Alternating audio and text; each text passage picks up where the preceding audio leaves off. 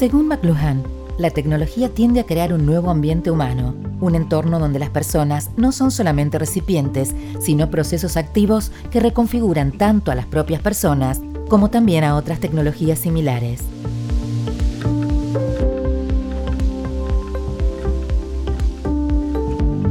Manager Experience, el podcast de datos claros sobre transformación digital. Hoy nos acompaña Daniel Cerrot. Daniel es economista empresarial, profesor de la Escuela de Negocios de la Universidad Torcuato Di Tella y consultor de empresas.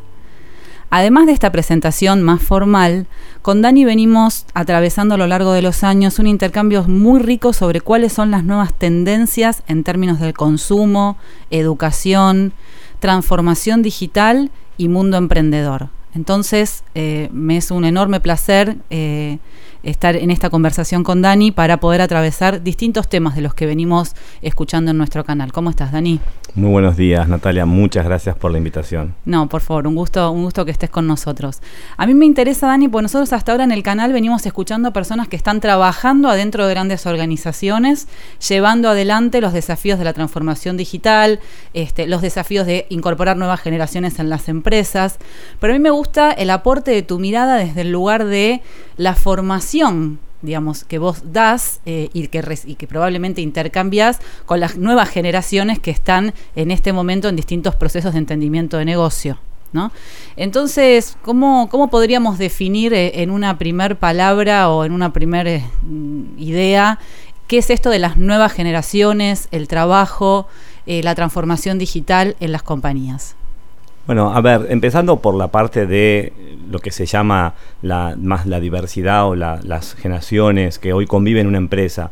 Creo que es un tema en general muy, em, no digo mal llevado, pero criticado hacia los millennials puntualmente, ¿no? Entonces, como que hay alguien que son los malos de la película, así en general se ve.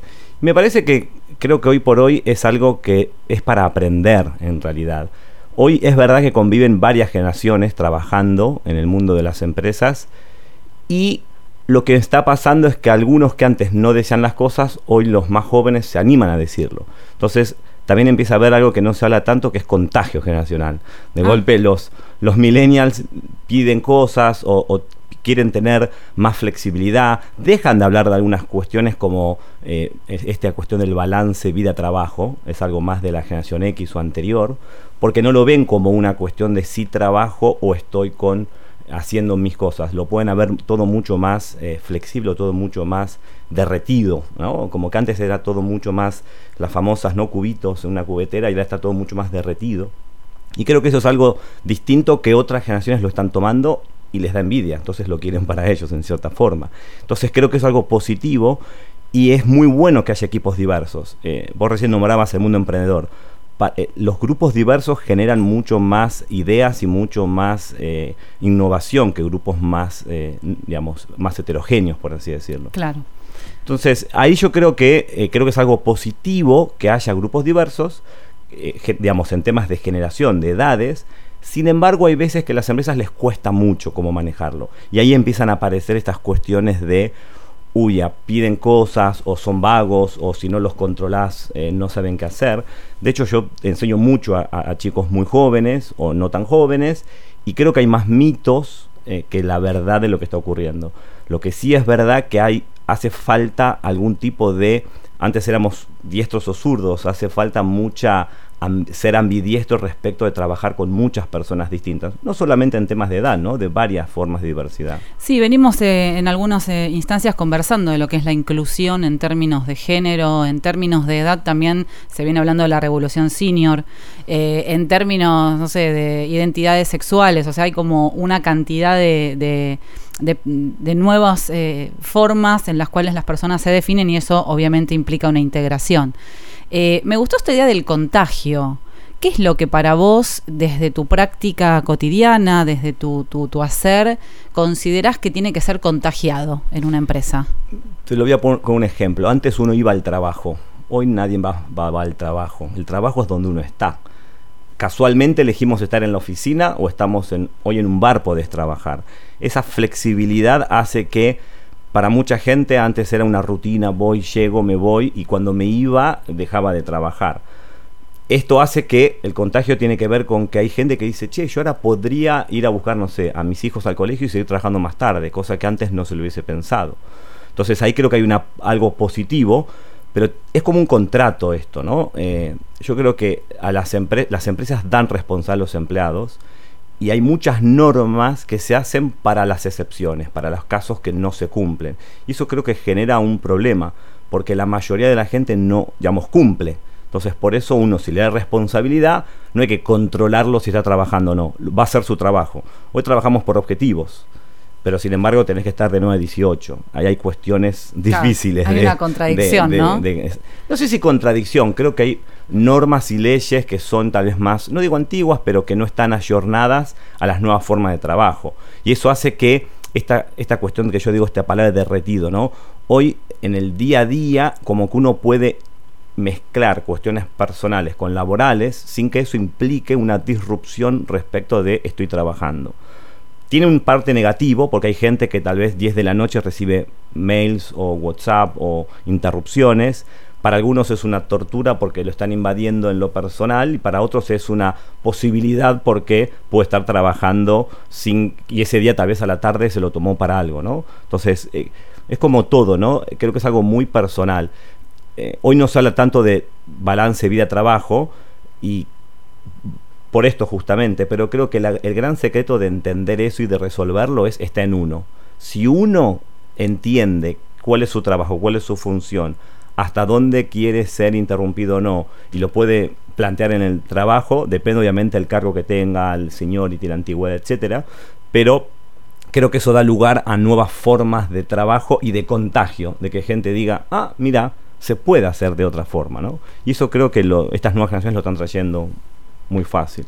Claro, ahí igual me, escuchando a las personas que están trabajando dentro de compañías y que están teniendo que absorber toda esta nueva modalidad de, trabajo y de comprensión, em, me parece que hay una tensión entre lo individual, lo que cada uno puede, como apelamos a la autonomía del otro en relación al trabajo, y después lo que la organización necesita, ¿no? Por ejemplo, no sé, un banco tiene abierto al público de tal hora a tal hora y tiene que cumplirse ese horario, por ejemplo, ¿no? Este, y entonces, ¿cómo se puede, eh, digamos, cuál sería el desafío? ¿Cómo ves vos, por ejemplo, también desde tu, lugar de consultor de empresas, ¿no? ¿Cómo, ¿Cómo lidiar o qué herramientas o tips podrías dar para poder integrar eh, los aspectos individuales, pero también la lógica de una organización? Mira, obviamente hay que separar los trabajos de horario o los trabajos que sí o sí son presenciales, que incluso pueden dejar de serlo. Te voy a poner un ejemplo un ratito de los trabajos que no requieren un, digamos, estar con contacto a clientes, un horario, vos recién decías, si el, banco está de 10 a 15, hay que estar de 10 a 15. Eh, obviamente ahí es difícil cambiarlo, pero hay muchos lugares o muchos trabajos en donde esa flexibilidad se puede dar muy fácil. A ver, danos unos ejemplos. Un ejemplo, este es un caso creo que en YouTube uno puede encontrar, una, esto fue en Estados Unidos, una secretaria que quería quería mudarse a otro lugar, pero quería seguir trabajando como era una, perdón, era una, una persona que atendía a la oficina cuando llegaba gente. Y por tecnología pusieron unas estas pantallas, entonces la persona trabaja en su casa, en otra ciudad y recibe a la gente digital, digamos, a nivel tecnológico. No está presente físicamente, pero sí está telepresente, por así decirlo. Ahí tienes un ejemplo que ahí la empresa permitió esa facilidad, por así decirlo. Ah, interesante. Mira, no se me había ocurrido. Este, como que uno pudiera ir al banco y te atiende una pantalla. De hecho, está pasando. Eh, en varias, eh, digo, en seguridad, edificios que no tienen más eh, un, vigilador, sino que hay una persona que está en una pantalla. La tecnología, vos recién nombraste transformación digital que se toca en, el, en este podcast, permite estas cuestiones, pero hay que entender si es una solución o es un paliativo, ¿no? depende del caso, claramente. Y en relación a la, a la transformación digital, eh, ahora llevándonos más al plano de eh, cómo eso es el trabajo, la transformación digital, la atención a los clientes, ¿no? Como tenemos como tres grandes tópicos acá que, se, que para nuestro foco en este podcast nos interesa unir. ¿Qué, qué podés eh, comentarnos de tu experiencia, que claro, es múltiple. Entonces me interesa, porque vos hablas con distintos emprendedores, distintas empresas, distintos eh, estudiantes, ¿no? Déjame que tenga una diferencia nuevamente entre empresas grandes establecidas y emprendimientos. ¿Por qué? Porque la transformación digital en los emprendimientos no existe, ya nacen transformados, en cierta forma. En cambio, las empresas grandes son las que de alguna forma tienen que tratar de reentender sus procesos pensados en, esta, en lo que hoy se llama transformación digital, que es una linda palabra de decir, hay que ver qué significa por dentro, en el fondo. Ahí creo que hay mucho por hacer y hay veces que creo que se, se confunden el objetivo, del, digamos, el fin último con el proceso. A ver, danos unos ejemplos. Transformación digital implica muchos cambios y hay que estar preparado para eso. Eh, hay algunas empresas que tal vez no, no saben lo que implica, entonces dicen hagámoslo porque hoy está de moda y cuando se van a dar cuenta, uy, pero esto implicaba muchas cuestiones que no teníamos contempladas. Y eso creo que pasa esto que te decía, la gran empresa ve como con envidia sana al emprendimiento por lo flexible, ágil, en palabras de hoy, y las startups, los emprendimientos ven como, wow, mira qué fácil que tiene todo ya andando una empresa grande. Hay como una envidia sana mutua, ¿sí? Entre ambas organizaciones. Y siempre se dice, una startup no es una empresa grande chiquita, ni una empresa grande es una startup agrandado. Hay, un, hay tiempo, hay procesos que ocurrieron. Y ahí es donde está la diferencia. Creo que uno de los componentes claves de la transformación digital es la cultural. Y a veces se pasa por alto. Se habla del, de la experiencia del cliente, se habla de los procesos, de los sistemas, pero nos olvidamos que tiene que haber una cultura no, no, no lo nombramos todavía, pero transformación digital es como un canal para ser más innovador en cierta forma y dar una mejor experiencia al cliente. Y lo que pasa muchas veces en las empresas grandes, yo hago la analogía de la cajita de fósforos. A ver. Muchas empresas lo que dicen, vamos a hacer una transformación digital, entonces prenden un fósforo, pero se apaga. Depende de la empresa, la cajita es chiquito, más grande, y vas prendiendo fosforitos, pero no queda alguna llama prendida sea innovación o sea un cambio profundo, radical y que quede, que sea más allá de las personas, en el sentido de que se van algunas personas, vienen otras, pero que esos procesos han quedado. Y eso creo que es lo más difícil de las empresas grandes. Tal vez logran cambiar un sistema, logran que, invento, la web o la app es más cool, es más user friendly, tiene una, una UX mejor, todas palabras eh, cancheras de ahora, ¿no? Sí. Eh, pero en el fondo nos olvidamos tal vez valores o nos olvidamos que el cliente es el que está decidiendo o el que está comprando. Te puedo poner un ejemplo, ahora de verano, ¿sí? con un sector bancos. Eh, hoy hay muchas promociones y la mecánica, yo tengo la duda si es un problema de que promesas falsas o en e-, épocas de inteligencia artificial, sistemas, algoritmos, no pueden hacer un algoritmo de a ver, compraste en tal lugar que había una promoción y te hacen la promoción. Y si no reclamas, no viene la promoción. Eso genera una expectativa al cliente. Mira qué bueno, uso la tarjeta porque hay un descuento, pero después no viene el descuento. Si no reclamas, entonces esa empresa tal vez está en un proceso de transformación digital, pero que ahí está fallando o la cultura de por qué se pasó, pasó eso o los procesos y genera algo que tal vez es peor, porque el cliente dice tengo que reclamar, entonces dudo al futuro, etcétera. Entonces ahí transformación digital es muy justamente, es, suena fuerte decir radical, ¿no? Pero abarca muchas áreas, muchos procesos y creo que a veces el más olvidado es el cultural que hace que la empresa esté enfocada en esto, ¿sí? Ni que hablar con lo anterior, ¿no? Porque trabaja gente de todas las edades con distintas ideas. Vos nombraste algo que yo pasé por alto, que era eh, trabajo individual o trabajo grupal. Hoy por hoy es raro, casi todas las empresas trabajan en proyectos. Y está de moda y creo que es positivo eso, trabajar en proyectos, porque más allá de tu tarea, estás en proyectos para tu grupo o con otros grupos de otras áreas. Esa diversidad también es positiva para las organizaciones, ¿no? Claro, es eh, como una mezcla que te tiene que... De ahí tendría que salir algo superador, digamos, que si trabajas de forma muy individual en, distintos... Eh, bueno, vos hablaste de proyectos, objetivos, es como que los horarios eh, quedaron para, quedan para algunas cuestiones específicas, pero en realidad el trabajo ahora está regido, estaría más regido por estas lógicas de trabajo en equipo, mezcla. Totalmente. Incluso para aquellas personas que hoy tienen tareas tal vez más administrativas o más rutinarias, sumarlo a un proyecto es algo motivador. Por eso también esta parte de vuelta al contagio, ¿no? Que uno pueda decir, quiero hacer cosas distintas. Tal vez gente que tiene hoy más, no sé, más de 40 años, 50 años, está trabajando en algo rutinario, algo, una tarea específica, puede sumarse a un grupo interdisciplinario y eso lo motiva. Ahí es donde creo que aparece ese contagio que yo hablaba antes también, ¿no? Eh, muy interesante y, si tuviéramos que meter una pata más, pues yo voy complejizando, empezamos este, hablando de, las nuevas generaciones o las nuevas tendencias culturales del trabajo, pasamos a la cultura de la transformación digital eh, y seguimos hablando del trabajo y seguimos hablando de sumar voces. Ahora, ¿dónde está la voz del cliente o del consumidor en todo este proceso según tu perspectiva? Ahí voy a hacer un poco, voy a generalizar porque no conozco en detalle, pero lo que yo siento, ¿sí? de mi experiencia, tanto como cliente, como consultor, como conocedor del mundo empresarial, en Argentina yo creo que hay mucho camino para mejorar respecto de la voz del cliente, de qué es lo que realmente el cliente piensa o quiere. Esa cuestión de que el cliente siempre tiene razón, yo no estoy tan de acuerdo, ya está un poco ese mito, eh, digamos, eh, cumplido en cierto sentido porque a veces no tiene razón o no sabe lo que quiere, pero creo que en Argentina hay que trabajar mucho más en poder realmente dar una experiencia superadora al cliente. Creo que otros países eh, están peores y otros países están mejores que nosotros.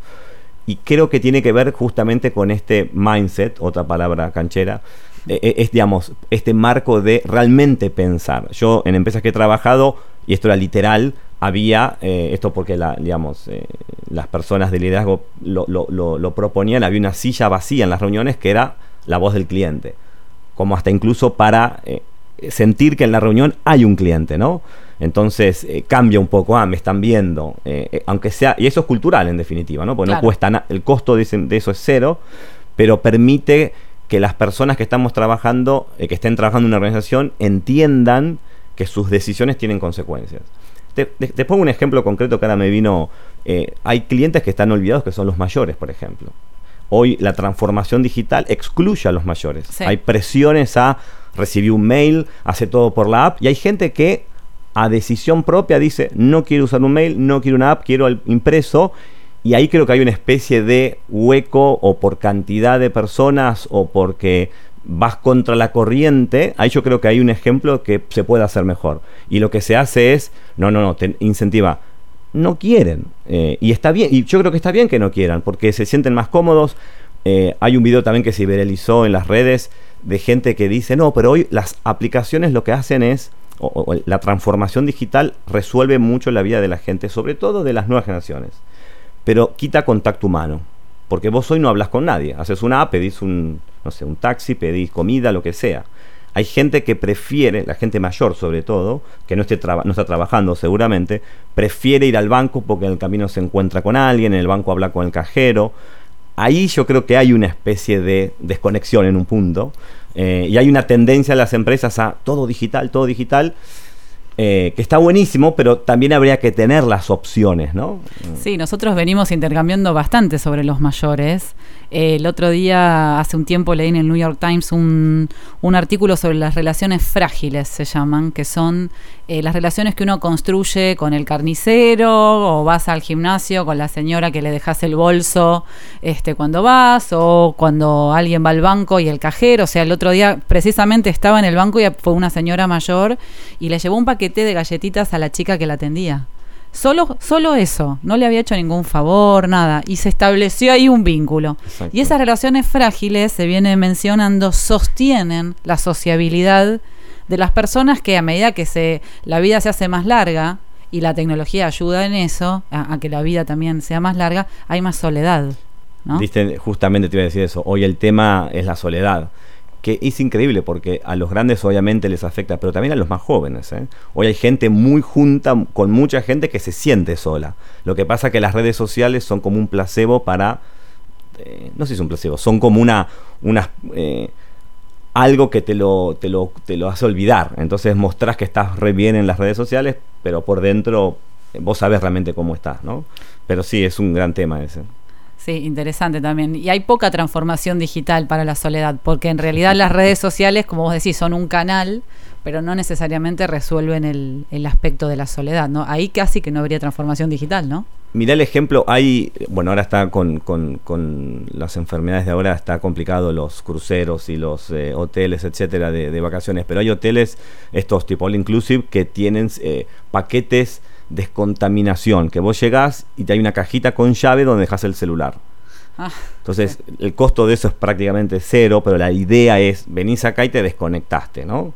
Eh, nuevamente, hay gente que le parece terrible eso porque en vacaciones puede estar conectado, y, pero tiene que ver con esto justamente, ¿no? Con una tendencia de poder, eh, que esa transformación digital hay que, pero nuevamente está en uno, en definir el límite, ¿no? Para alguno claro. 10 eh, de la noche es tarde, para otro es buenísimo. Entonces no está mal la transformación digital, yo creo que está bueno que haya opciones, lo que está mal es que sea que todos tengan que elegir una sola opción. Ahí es donde yo veo, ¿no? Claro, finalmente partimos de como una pluralidad en el trabajo para a veces llegar a soluciones únicas y ahí eh, volveríamos a como achicar el espectro. A mí lo que me parece también interesante es algo que venimos trabajando también dentro de los equipos que, que, que escuchan a los clientes, es lo humano detrás de la tecnología. O sea, hay eh, esta, esta, este insight aparece prácticamente en todas las investigaciones que hacemos. Es decir, por algún lado y en algún medio necesitas que una persona esté o garantizándote que lo que está pasando es correcto o que la póliza de seguros es la que estás pensando.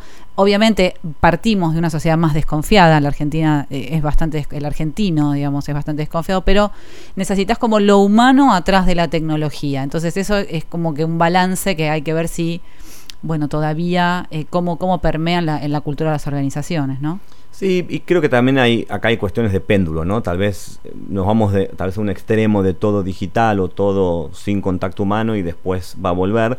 Creo que hoy estamos en, no sé si en el medio, pero en un punto intermedio. Creo que como hablamos de diversidad dentro de las empresas, también hay que tener en cuenta diversidad hacia los clientes, ¿no? Entender esto que no todo el mundo va a entrar en el mismo formato, el mismo canal, y hay gente que realmente prefiere ir, no sé, a una sucursal o ir a un lugar que hacerlo todo desde la casa, ¿no? Eh, a veces, te pongo otro ejemplo, eh, lo mismo, hay servicios que uno dice, no, mucho mejor tengo todo débito automático, hay gente que dice, prefiero ir y pagarlo porque es la excusa para salir, para hacer algo, claro. entonces, depende de cada uno y creo que eso es lo que está faltando, me parece, ¿no? Eh, la transformación digital ayuda a que las empresas sean mejores y resuelvan cuestiones internas, pero tienen que acordarse para qué lo hacen o para quién lo hacen. Y ahí es donde yo creo que está faltando un poco, ¿no? Yo creo que hay empresas que sí lo tienen muy en claro y el cliente es su prioridad y eso se ve, pero hay muchas veces que por la porque un cliente hizo algo malo, entonces se, se arma una regla que es la, de la excepción para todos. Claro. Entonces todos terminamos haciendo procesos engorrosos por culpa de algunos pocos que hizo algo mal y, el, y, y la empresa lo hizo como un, una norma para todos. ¿no? Claro, esto lleva un poco a la idea de la tolerancia al error. Bueno, la, las, las, metodologías ágiles absorben más el error como un proceso Totalmente. y seguir caminando y no como, bueno, a partir de ahora se arma algo estático para resolver esta, esta eventualidad. Exacto, exacto. Lo, digamos, el error es parte del proceso de aprendizaje. Antes era como claro. que estaba mal visto y ahora... Y eso es algo también del, desde el mundo emprendedor desde el mundo emprendedor cómo se está viendo que justamente la ineficiencia, el hecho de ir probando, ir, hoy se dice pivoteando, ¿no? De esto no funcionó, las empresas grandes lo están tomando, que por, de, por definición una empresa grande lo que hace es evitar riesgos, evitar eh, ineficiencias, que hacer todo eficiente, y eso creo que está pasando y está bueno. Hoy hay, hoy hay, creo que falta mucho en la Argentina, pero hay mucha más conexión entre empresas grandes y emprendimientos. Entonces eso creo también es un puente interesante para seguir explorando. Para cerrar, lo que me gustaría es que nos cuentes, Dani, eh, cuáles podrían ser dos grandes macro tendencias que vos ves que tienen que ver con relación a todas las cosas que venimos hablando, como puede ser cultura del trabajo, eh, tecnología, eh, consumidor céntrico. Mira, las que se me ocurren son una que está muy en boga ahora, que es el futuro del trabajo, donde ahí entran muchos de los temas que estuvimos conversando. Como ejemplo para ponerte ahí es eh, hoy se está hablando de la, en todo el mundo, de hecho, ¿no? La edad jubilatoria, la, la, jubilación, hay que repensarlo, jubilarse es del viejo modelo, a de que eh, las nuevas generaciones tal vez no tienen tan en claro esa idea de, ah, a tal edad me voy a jubilar. Eso creo que es, una de las macro tendencias que creo son muy claras. Y la otra menos conocida, por lo menos acá en, Europa y Estados Unidos está mucho más fuerte, que es del móvil a la movilidad. O sea, todas las tendencias que van a ver en los próximos 10 años claramente respecto de las nuevas formas de transportarse eh, con los cambios que estamos viendo ya en algunos países. Todavía 2020 era el año del auto autónomo, no lo va a ser. Eh, falta, pero creo que esa es otra de las tendencias que van a ser muy interesantes poder seguir. Súper, súper claro todos los, conceptos que nos has traído, así que te agradecemos muchísimo haber este, compartido con nosotros todas estas experiencias. Gracias, Dani. Muchas gracias por la invitación a ti. Así concluye otra de nuestras entrevistas a profesionales conocedores de los desafíos actuales. Si te gustó, busca el podcast Manager Experience. Nos encontrás en LinkedIn, Datos Claros o a la cuenta de su directora Natalia Gittelman, como así también en tus plataformas preferidas. Nos seguimos escuchando.